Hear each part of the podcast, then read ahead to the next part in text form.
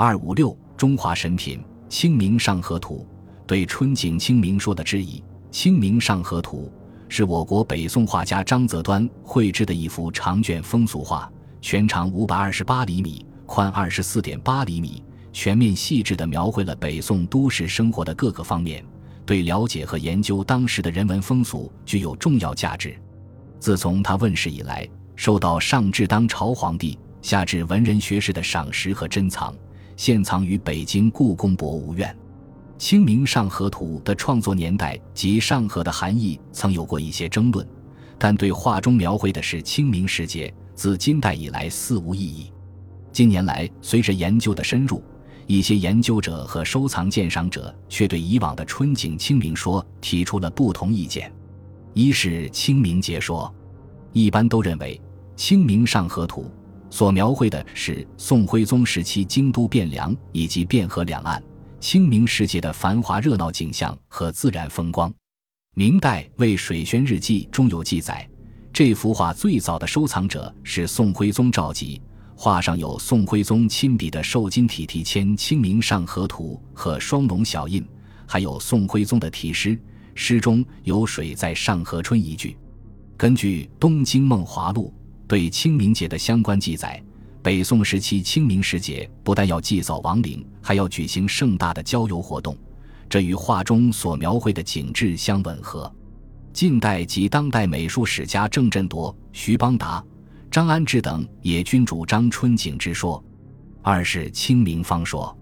到了二十世纪八十年代，有人认为。《清明上河图》所绘的是秋景，而不是北方初春的清明时节。清明时节，北宋京都应是乍暖还寒的。然而，画中带着扇子的、光着身子在街头嬉戏玩耍的，以及商贩的草帽、竹笠等细节描写，却违背了自然环境，并不是清明节之景。据北宋孟元老的《东京梦华录》记载，每年农历十月，汴京始进暖炉炭。围前街置酒做暖会，如果清明节前后进暖炉炭，则违背宋人生活习俗。画面上有酒肆多处，酒旗上写着“新酒”二字。《东京梦华录》中记述，中秋节前，诸店皆卖新酒，说明新酒不是在清明时节出现的。另外，分析画中的城门楼，设想《清明上河图》。应该是描绘的从清明坊到汴河口这一段上河的繁华热闹的景色。清明是指汴京城中的地名清明坊，而不是清明时节。三是寓意成平说，有人认为清明既非时令，又非地名，是称颂太平盛世之意。《诗经大雅》中有四伐大商，会朝清明的说法，《后汉书班固传》有固性的生于清明之时之句。这里的清明都有政治开明有度、人民安居乐业之意。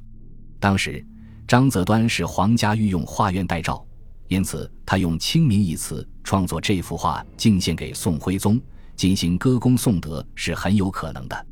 画家选取汴河秋景入画，因为汴水秋风是汴城八景的第一景，